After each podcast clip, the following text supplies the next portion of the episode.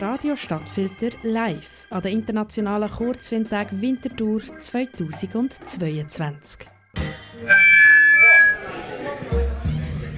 Ja, jetzt haben wir jedenfalls die Aufmerksamkeit, würde ich sagen, oder?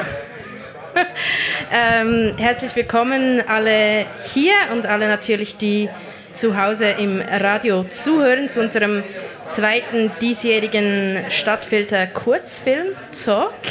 Und jetzt darf ich da wieder Gäste begrüßen bei uns auf diesen wunderschönen Reseda-Möbeln. Und zwar sind das Matthias Sali und Immanuel Esser. Herzlich willkommen. Hallo. uh, schön, schön unisono. Wow, wie geübt. ähm, ja, ihr zwei habt zusammen einen Film gemacht und der heißt Der Molch-Kongress. Jetzt, äh, falls da Menschen gibt, die den Film noch nicht gesehen haben oder einfach eure, eure Sicht darauf hören wollt, worum geht es im Film? Was ist der Molch-Kongress? Ähm, der Molch-Kongress ist ein Kurzfilm, der äh, davon handelt, dass auf der Welt sprechende Riesenmolche entdeckt wurden und die Menschheit nun schon seit Jahren diese Wesen ausbeutet als Arbeitskräfte. Und ähm, wir haben eine Buchadaption äh, gemacht mit diesem Film. Das ist ein Buch aus den 30er Jahren von einem tschechischen Autor, der die ganze Geschichte der Entdeckung der Molche bis zum Untergehen der Welt in einem fragmentarischen Zusammelsurium von Texten, Interviews und allem Möglichen äh, erzählt hat. Und wir haben uns ein Setting genommen, einen Kongress, ähm, der quasi eine Momentaufnahme in diesem Prozess ist und den so ein bisschen als, als Auffangbecken für Situationen, Inhalte, verschiedene Dynamiken, die zwischen Menschen und Molchen passieren, ähm, genau, uns gebaut. Und das ist der Film, ein, ein Blick in einen Kongress in dem die Menschen darüber verhandeln, was sie mit diesen Molchen machen sollen.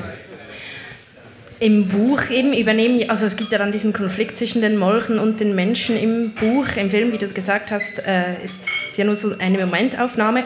Und dieses Buch ist aus den 30er Jahren. Und da ist ja schon, die Welt war ein bisschen anders als heute. Äh, diese Adaption auf die heutige Zeit, habt ihr da viele Themen entdeckt, die, für heute, die heute immer noch dieselben sind? Oder war das einfach so eine Grundidee, die ihr übernommen habt und dann komplett der, neuen, der heutigen Zeit angepasst? Ähm, ja, vielleicht kann ich sagen, was, was wir im Film oder im Buch gesehen haben. Ähm, Čapek hat natürlich, das war ja kurz vor Kriegausbruch auch, Zweiter Weltkrieg, da waren natürlich andere Themen, äh, aufsteigender Nationalsozialismus, äh, sehr stark. Ähm, äh, und äh, wir haben ähm, für uns eigentlich diese, also, äh, es, sind, es sind Tiere, die ausgebeutet werden natürlich und ähm, das ist natürlich auch ein Anliegen von, von uns auch. Wie kann man gemeinsam auch mit Tieren leben, ohne sie zu quälen und auszubeuten? Und wir haben auch noch so mit diesen, äh, dass es, diese Molche pflanzen sich dann immer mehr vor und werden immer mehr und verdrängen dann schlussendlich die Menschen. Und das ist für uns auch sinnbildlich ein bisschen für, für die ähm, für die Klimakrise, in der wir eigentlich stecken. Deshalb haben wir das für uns ein bisschen so auf dieses Thema adaptiert. Ich glaube, genau das, was du sagst, dass es eigentlich so weit weg sein müsste, irgendwie das Buch. Und als wir es gelesen haben, wir beide das Gefühl haben, dass es gar nicht weit weg ist. Genau aus den Elementen und Motiven, die Matthias jetzt gerade so erwähnt hat. Das war irgendwie das, was uns auch nicht losgelassen hat an dem Buch. Ähm, diese Parallelitäten. Ja, genau, ich war, sorry. Ja, so, also ein Bild ist vor allem auch so, dass diese Molche halt so unter Wasser ihr Reich irgendwie aufbauen und irgendwie immer mehr werden und man sieht das aber ja nicht, weil das alles unter Wasser stattfindet. Und äh, dieses CO2, das sich immer mehr in der Atmosphäre befindet, ist ja auch nicht wirklich sichtbar oder ist nur schwer verständlich für uns, schwer greifbar. Und das fanden wir so ein wirklich schöner, schöner Vergleich zwischen dem Buch und, und äh, dem Film, den wir gemacht haben. Ja. Das, also um da gleich irgendwie weiterzudenken, ich glaube, das ist auch was, was uns einfach künstlerisch interessiert. So dieses, man hat Themen, komplexe, ähm, komplexe Dynamik unserer Gegenwart und sowas. Und auf eine künstlerische Weise findet man Sinnbilder dafür, die eine gewisse Weirdness haben, aber dadurch einem auch eine Distanz ermöglichen, auf sowas zu gucken. Und diese ja, diese weirden Momente einzubauen in fiktive Welten. Ähm, das ist, glaube ich, so eine Herangehensweise, die wir irgendwie über die Jahre jetzt ähm, sowohl beim Schauen von Filmen als auch beim Machen immer mehr irgendwie ja, uns da eingefuchst haben rein. Und ähm, die Molche waren für uns von Anfang an so ein, so ein Bild, was genau das erfüllt hat irgendwie. Und ähm, ich meine, genau, der ganze Film kreist, einerseits ist es eine Buchverfilmung, andererseits kreist er auch einfach um so eine Skulptur. Und ähm, das als so ein ästhetisches, kohärentes Zentrum zu haben, ist, glaube ich, bei jeder Form von künstlerischen Arbeit immer ein total wichtiger Moment. So, wo, wo ist mein Zentrum von Ästhetik, von, von Humor, von, von der Stimmung? Und ähm, ich glaube, genau, dieses Molchmotiv war eins, was uns von ganz Anfang, ich meine, das Projekt hat jetzt gestartet, Matthias hat mir das Buch geschenkt vor fünf Jahren, ähm, hat uns da komplett durchbegleitet und diese Stabilität auch irgendwie gegeben auf die Molche und diese Skulptur werde ich dann auf jeden Fall noch zurückkommen. Aber was du noch gesagt hast, Matthias, diese, ähm, diese ja nicht unbedingt Dominanz, aber dass sie immer mehr werden, immer mehr Raum einnehmen. Was mir beim Film das vor allem ähm, so rübergebracht hat, sind diese Momente, wo man den Teich sieht und dann werden die Töne vom Teich so laut. Die werden ja fast zu laut. Es, ist fast, es schmerzt fast, das zuzuhören. Und generell im ganzen Film ist ja der Ton sehr ein wichtiges Stilmittel. Also da, es passiert sehr, sehr viel über diesen Ton. Ähm, ja, könnt ihr darüber ein bisschen erzählen, dieses Stilmittel Ton, wieso war der so wichtig in diesem Projekt oder war das schon immer so bei eurem Schaffen?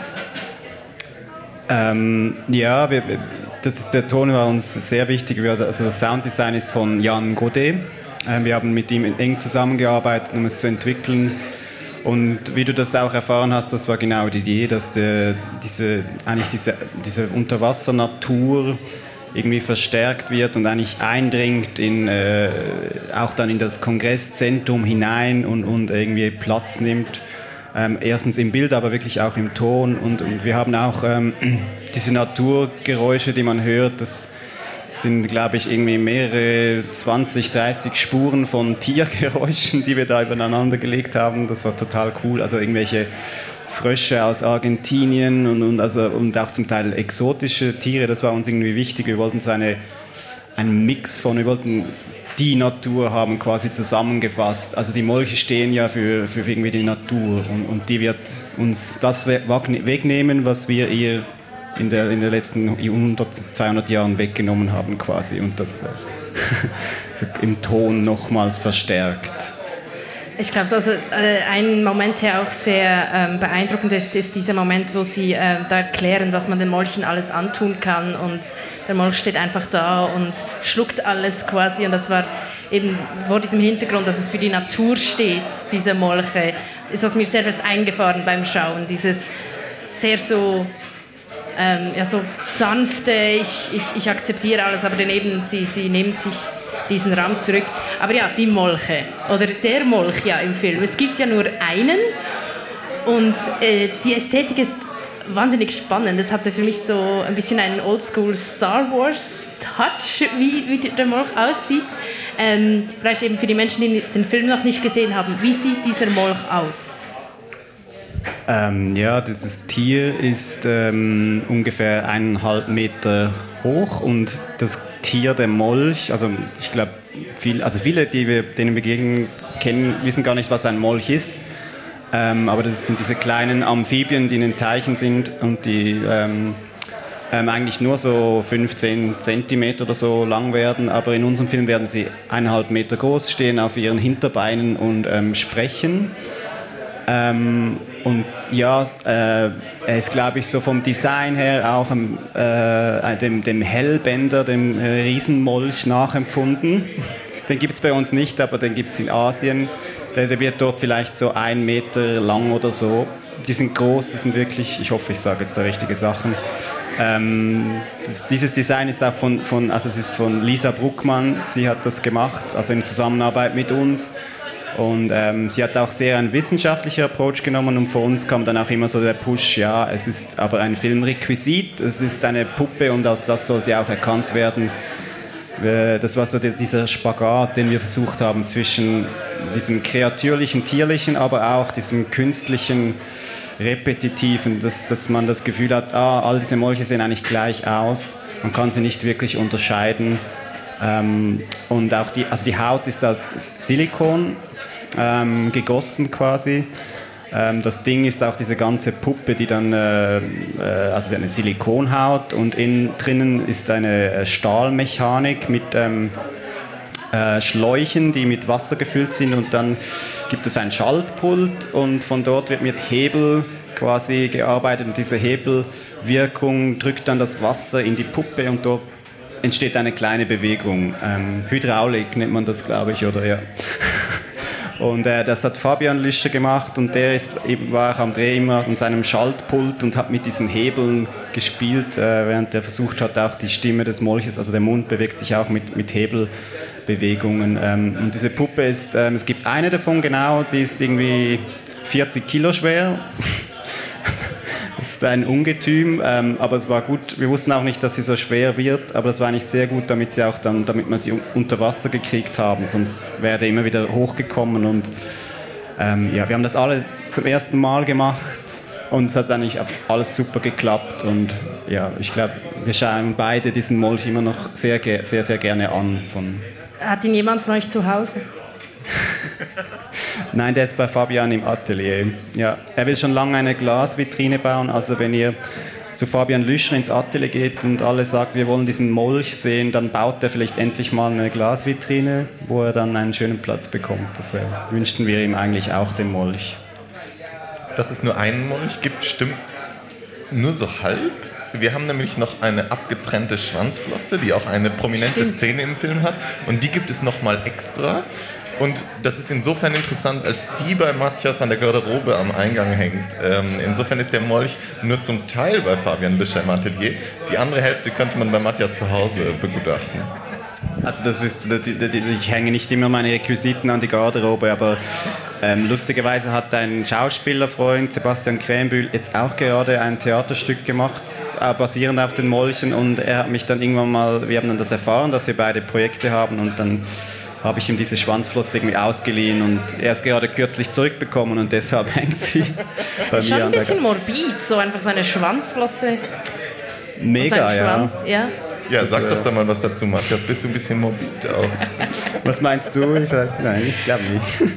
Aber ähm, eben diese, diese Molchpuppe, diese ganze Hydraulik eben, die da drin steckt, wie, wie gestresst wart ihr in dem Moment, als ihr sie zum ersten Mal unter Wasser äh, gesteckt habe. Weil ich stelle mir so vor, so, das entwickelt man ewig lange und dann so funktioniert das unter Wasser, geht dann ist kaputt. Oder wart ihr voll sicher, das funktioniert alles gut? Also so, ich antworte da, weil Emanuel da bei diesem ersten, beim ersten Tauchgang noch, äh, noch in, in Köln war. Ähm, aber ähm, genau, also ich bin natürlich, ich habe volles Vertrauen in Fabian. Der, der, der, macht das schon lange und er, ist, er arbeitet sehr genau, ein wunderbarer Techniker auch. Und äh, wir haben diesen Molch dann zum ersten Mal in dem Park äh, beim Münzkabinett in diesem kleinen Teich hinten äh, ins Wasser gelassen äh, und auch schon mit, mit äh, gedreht und ein paar Schauspieler geholt, einfach mal zum Testen. Und äh, ja, das war dann so wirklich, also den dann da im Wasser zu sehen, das war so auch mit der Reflexion des, des, des Wassers auf der Haut, das war so, es war wirklich wunderschön und klar gab es ein paar äh, Sachen, die nicht so gut funktioniert haben, für das macht man ja Tests, aber ähm, äh, nee, das war sehr cool. Und äh, auch, dass wir in diesem Teich da waren, das war irgendwie cool. Der ist mittlerweile umzäunt. Da wurde ein großer Zaun gebaut um den Teich. Und vielleicht wegen euch? Genau, wir haben vielleicht ein bisschen Befürchtung, dass das, dass das nicht vorgesehen ist für Molche zum Baden. Aber das steht ja nirgends. Und die Tiere nehmen sich halt, was sie wollen. Also das ist so ein bisschen... Das wäre ja. so die Hintergrundgeschichte für diese sehr spezifischen Verbotsschilder, die es ja gibt. Das wäre ihr genau. unter anderem. Ähm, Im Film werden die Tiere ja vor Kamera, oder der Molch wird ja vor Kamera gesteuert unter anderem. Das sind Ursula Biens und Tobias Biens.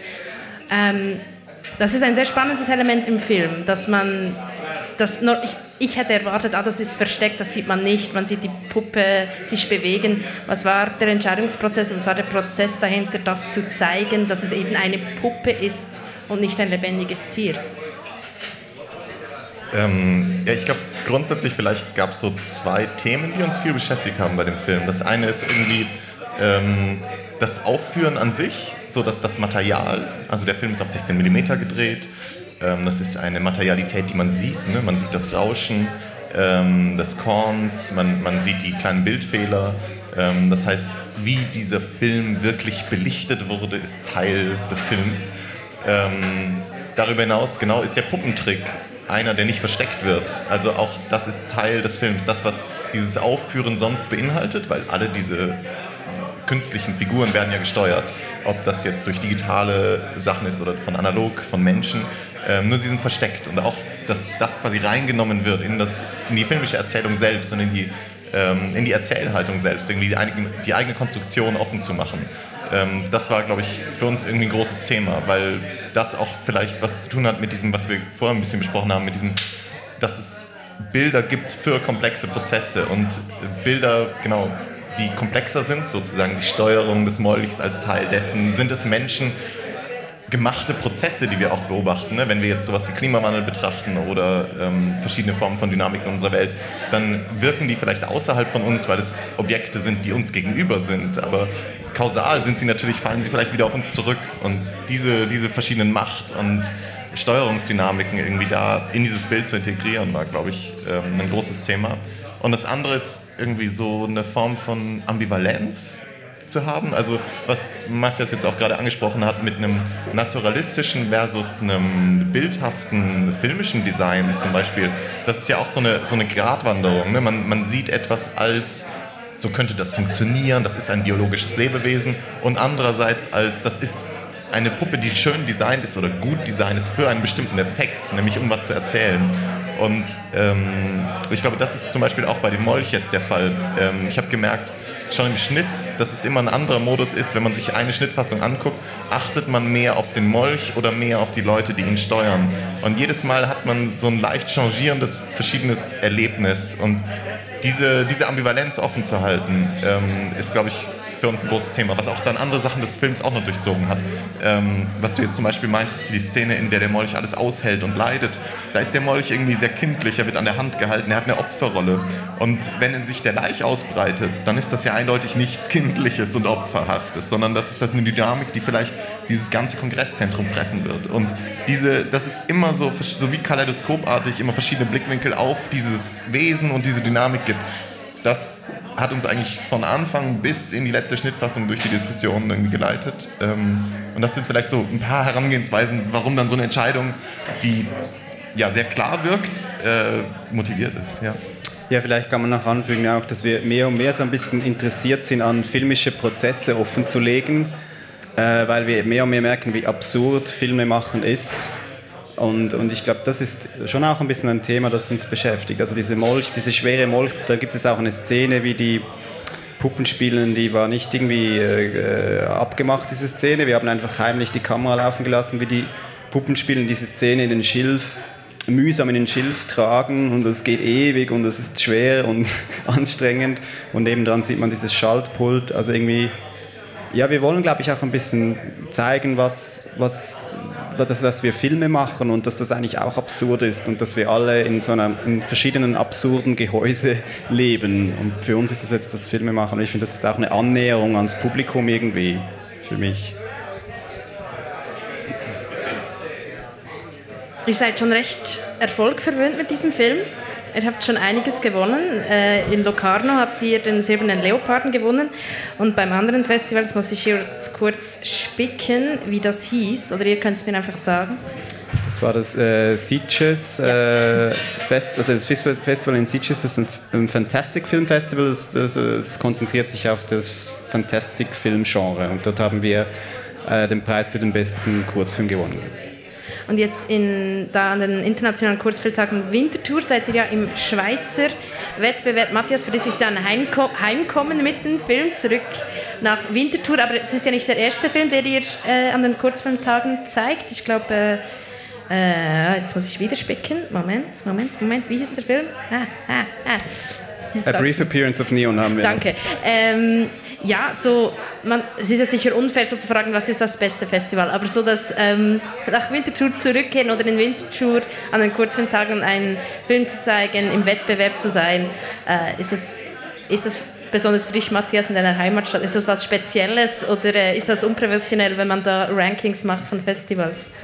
Ähm, ich kann schon ehrlich zugeben, dass die Kurzfilmtage Winterthur mir sehr, sehr viel bedeuten. Ich bin großer Fan, also ich, das hat mein Filmschaffen auch immer begleitet, Winterthur. Ähm, ich finde die Programmation wirklich sehr stark ausgewogen mit, mit, mit Filmen, die inspirieren, anregen. Ähm, manchmal kommt man auch wirklich aus dem Kino raus und weiß nicht, was man gesehen hat, aber das ist genau das, was uns auch immer interessiert, also die Grenzen des Films zu finden und ähm, ja, das ist für mich auch ein, ein, Heimspiel, das ist klar. Das war auch mega schön, jetzt gestern zum Beispiel Ursula Bienz, die Puppenspielerin, quasi einladen zu können und äh, dass sie teilhaben kann und, und, auch natürlich Freunde und Familie. Das äh, ist, ist, super toll. Und, und Locarno ist für uns ein Festival, wo wir äh, angefangen haben, jährlich dahin zu gehen, ähm, mehr auf den Fokus vielleicht mehr auch auf, auf Langfilm ähm, aber, und hier in Winterthur ist es natürlich äh, Kurzfilm, Kurzfilm. Und das ist auch, also das, wenn man mit einem Kurzfilm irgendwo läuft, dann ist es schön, wenn es ein Festival ist, das auch irgendwie sich ein bisschen am Kurzfilm konzentriert. Das ist dann, ja. Immanuel, du deine Beziehung zu Winterthur, so hier zu sein mit einem Film. Wir haben vorher vor dem Gespräch, habe ich schon erfahren, dass du ein Nomade bist und immer mal wieder zu Matthias nach Winterthur kommst und jetzt so fürs Festival. Ähm, hast du dich da speziell gefreut oder war das so, ja, ich komme mal wieder nach Winterthur? Nein, es ist äh, wirklich lustig, weil es sich auch ein bisschen wie zu Hause anfühlt. Ähm, was jetzt als jemand, der die letzten zehn Jahre in Berlin und Köln verbracht hat, äh, eine komische Aussage vielleicht ist, aber genau vor. Ich habe ja vor zehn Jahren an der ZHDK mal ein Semester verbracht, wo Matthias und ich uns kennengelernt haben. Und ähm, absurderweise bin ich seitdem regelmäßig in Winterthur. Ich habe damals in Winterthur gewohnt, äh, über eine Freundin vermittelt und ähm, genau, verbringe viel Zeit hier, weil wir eben zusammen schreiben und diese Duo-Prozesse ja auch immer so eine Sache sind. Ne? Man muss äh, da doch auch einfach Zeit zusammen verbringen, äh, sowohl irgendwie auf einer privaten, freundschaftlichen Ebene als auch wirklich auf einer Müssen, künstlerischen. Hast du muss gesagt. ja, ich empfinde das als einen großen Zwang. Nein, aber ähm, auch so dieses genau, Filmschaffen ist was Weirdes und äh, verlangt irgendwie viel Verständigung das heißt, man muss auch, also wir gucken viel Filme zusammen. Das machen wir auch über Zoom, aber wir machen es auch vor Ort. Und ähm, insofern haben wir viele Phasen des sich Besuchens und des Zeit mit Filmen verbringens. Und Wintertour und Locarno sind so die beiden Festivals gewesen, genau, auf denen wir auch einfach viel Filme geschaut haben und die dadurch einen auch künstlerisch beeinflusst haben. Und ähm, genau, insofern ist auch weirderweise das für mich ein bisschen ein Zuhause-Festival, was extrem schön ist. Und ich habe eine, eine mega nette Katze. Deshalb kommt er auch sehr gerne nach Winterthur. Das und der Molchschwanz. genau. Jetzt habe ich natürlich im Vorfeld äh, ein bisschen im Internet rumgesucht, was man über euch so findet. Und was ich unter anderem gefunden habe, dass ihr jetzt entweder plant, einen langen Spielfilm zu machen oder schon dran seid. Stimmt das oder hat mich da das Internet belogen? Ich, ich, es nimmt mich wunder, ja, es kann schon sein, dass wir das mal irgendwo ausgeplaudert haben. Ähm, aber vielleicht haben wir das auch früher schon mal gesagt und dann sind, haben wir doch wieder nur, also nur, da haben wir doch einen Kurzfilm gemacht. Ähm. Also da kann man vielleicht einhaken, lustigerweise für die Molche gab es zwei, drei Treatments, äh, Langfilmadaptionen daraus zu machen. Wir haben lange mit dem Gedanken gespielt, äh, etwas Langes aus den Molchen zu machen und das hat aber dann immer mehr in diese Richtung der Reflexion über Film, des bisschen radikaleren Ansatzes auch, ästhetisch radikaleren Ansatzes, ähm, ist dann die kurze filmische Form ist einfach ein bisschen die radikalere Form, Filme zu machen. Ähm, und insofern sind wir davon wieder abgekommen. Aber so, genau, also das, das vielleicht sogar zu den Molchen. Ähm, unabhängig davon, dass genau wir Langfilme, an Langfilmen arbeiten, die jetzt als nächste Projekte irgendwie kommen. Wir haben uns jetzt dann doch, genau wie du meintest, wir hatten schon einen Film, ähm, hier auch. Ähm, das heißt, es ist nicht unsere erste gemeinsame Regiearbeit und ähm, wir stellen uns auch gerade so vor, dass das ein bisschen so weitergeht jetzt. Ähm, ja, vielleicht noch so für die letzten paar Minuten zu füllen. Ähm, eben dann so diese, dieser Wechsel, also so eben, wir haben jetzt viel über Kurzfilm geredet oder ihr habt viel erzählt und eben diese seine eigene Kunstform, es hat etwas Radikales, sie gibt aber auch, bietet auch sehr viel Freiraum. Und dann so einen langen Spielfilm ist ja dann schon eine andere Welt. Es gibt andere Herausforderungen, andere auch ähm, Restriktionen vielleicht. So dieser jetzt so einen langen Spielfilm, so der Gedanke daran, ist das vor allem Freude, vor allem äh, ja, etwas, worauf ihr euch freut, worauf ihr Bock habt? Was ist da so das, das Gefühl? Also ich muss auch mal erwähnen, dass Immanuel schon einen Langfilm gemacht Stimmt. hat. Das wirft er mir auch immer vor. Ich bin beim Kurzfilm geblieben. Ja. Ähm, aber ich glaube schon, ich bin ich werde immer ein Fan von Kurzfilm sein, wegen der Möglichkeiten, die es gibt, dass man halt schnell etwas machen kann und auch mit wenig Geld. Zum Beispiel dieser Molch, äh, ich konnte mir erlauben, gut, das war jetzt eine Schularbeit, aber ich habe mir wie, oder wir haben uns wie ein Jahr Zeit genommen, um zuerst einmal diesen Molch einfach zu bauen äh, quasi, das war zwei verschiedene äh, Episoden in diesem, dieser Vorbereitung auf den Dreh und einfach ein Jahr Zeit zu haben, um ein Design für einen Molch und diese Mechanik zu entwickeln und diese Skulptur immer wieder zu sehen äh, und davon inspiriert zu werden, auch für später darüber zu, also zu schreiben, das finde ich ein sehr, sehr angenehmer Prozess. Und das, ich glaube, dann in einem professionell ähm, budgetierten Film äh, werden so, solche Freiheiten vielleicht dann nicht mehr da sein. Und ähm, ja, das werden wir natürlich jetzt alles sehen. Da kann man sich vielleicht diese Fre Freiräume auch schaffen, aber ich glaube, das äh, war jetzt bei dem Moll schon sehr speziell.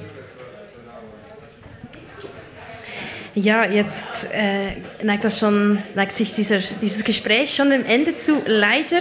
Ähm, und da möchte ich natürlich noch erzählen, wann man den Moloch-Kongress noch sehen kann. Und zwar ähm, muss schauen, Samstagabend beziehungsweise um 17 Uhr und dann noch am Sonntag um 16 Uhr kann man den Moch-Kongress noch sehen. Seid ihr bei einer dieser Vorführungen da? Kann man euch noch treffen? Wir sind am, am Samstag werden wir beim Q&A ähm, sein und äh, sonntags wissen wir glaube ich noch nicht, da ist kein Q&A vorgesehen, aber wir sind so oder so immer im, im Kraftfeld und in der Umgebung und man kann uns einfach immer so oder so ansprechen. Wir freuen uns auf, auf ein Gespräch. Das ist, glaube ich, was, worüber sich die meisten Filmschaffenden freuen, die hier rumlaufen. Es ist, glaube ich, sehr nahbar. Äh, wir freuen uns auf Diskussionen darüber immer grundsätzlich. Danke vielmals euch beiden. Und also noch richtig danke vielmals Matthias Sali, danke vielmals Emanuel Esser. Und wie gesagt, Molchkongress kann man auch sehen, man kann diesen beiden ein Bier kaufen und mit ihnen über Hydraulik in Molchpuppen und abgetrennte Molchschwänze und was auch immer und die, ähm, die Freiheiten des Kurzfilms diskutieren und so weiter und so fort. Danke vielmals. Danke dir. Vielen Dank. Bei uns bei Radio Stadtfilter ist jetzt mal für eineinhalb Stunden wieder vorbei mit Kurzfilm-Talks. Morgen Abend um 18 Uhr dann wieder hier im Kraftfeld und natürlich live auf Radio Stadtfilter. Schönen Abend.